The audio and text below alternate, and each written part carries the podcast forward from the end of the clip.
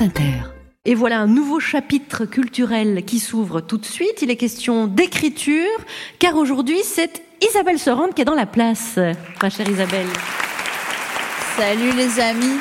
Je vais vous parler de métamorphose. Métamorphose, il y a quelque chose de fascinant dans ce mot, de, terrifiant aussi, peut-être parce qu'il évoque l'adolescence qui nous transforme malgré nous en grands corps hypersensibles, tellement écorchés vifs que toutes les légendes de l'univers semblent tatouées sur nos bras. La métamorphose est un mot à double tranchant. On ne sait jamais s'il penche du côté de l'émerveillement ou de l'épouvante. Comment ce genre de choses se décide? Quelle divinité opère la transformation? Le premier dieu venant à l'esprit, c'est Zeus, le maître de l'Olympe, le dieu aux métamorphoses aussi nombreuses que les coups de foudre qui lui font poursuivre nymphes et mortels sous la forme d'un serpent, d'un cygne, euh, d'une pluie d'or, d'un nuage, de ce pauvre amphitryon et même de la déesse Artémis pour séduire l'une de ses compagnes. Les nymphes ne sont pas toujours consentantes, hein, il faut le savoir.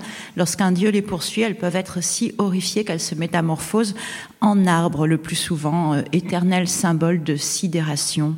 Mais si les métamorphoses sont si inquiétantes, c'est qu'elles révèlent aussi une facette de nous-mêmes, un fauve, un loup, une part de notre être profond, comme une créature cachée qui, à la faveur d'un bouleversement, remonterait à la surface. Vous avez remarqué que notre président actuel ressemble de plus en plus à Nicolas Sarkozy.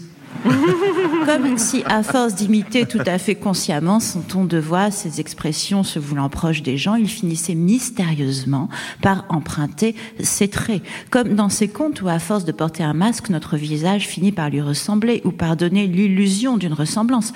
Par exemple, si je dis Bonjour la France Inter. Bon, je le fais mal, mais j'ai un petit côté Charline, hein, ou du moins une énergie Charline. Voilà, une vague aura Charline. Et peut-être, peut-être que si je répète ça tous les jours, Charline, je finirai par avoir envie de m'habiller un peu comme vous, de me coiffer un peu comme vous.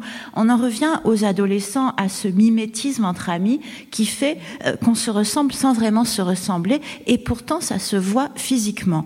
Euh, le psychiatre Carl Jung raconte qu'à la fin de sa vie, on lui disait parfois qu'il avait quelque chose de chinois une ressemblance physique hautement improbable puisque Jung était suisse, il n'avait pas du tout de trait asiatique, mais Jung en était venu à croire qu'à force d'étudier le mystère de la fleur d'or et le Tao, sa familiarité avec la mystique chinoise avait fini par le transformer. Le Dieu des métamorphoses, celui qui les ordonne, celui qui nous transforme, serait donc le langage. Comment nous parlons, ce que nous lisons et qui nous imitons est le masque invisible qui façonne notre visage. Prenons conscience de notre pouvoir de métamorphe en ce monde qui nous fait croire que tout est figé, productif et visible, quand la plus grande partie de l'univers se compose d'une matière noire et invisible. Prenons conscience de notre pouvoir de métamorphe, cela vaut mieux car tout pouvoir ignoré se retourne contre nous.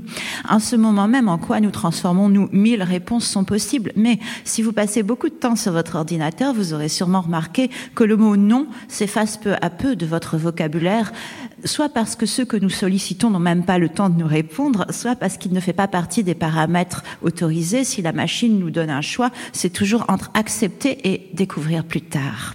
nous nous métamorphosons donc en créatures qui imitent des machines qui disent toujours oui. Quel dommage. Oh, Isabelle Sorante. Merci Isabelle. C'est vrai que c'est joli les métamorphoses. Hein. On se métamorphose rarement en, tabouret, en parc-mètre ou en tractopelle, c'est vrai. J'ai jamais vu ça encore. Pas, pas encore, du moins. Il faut pas l'écarter. Isabelle Sorante, merci.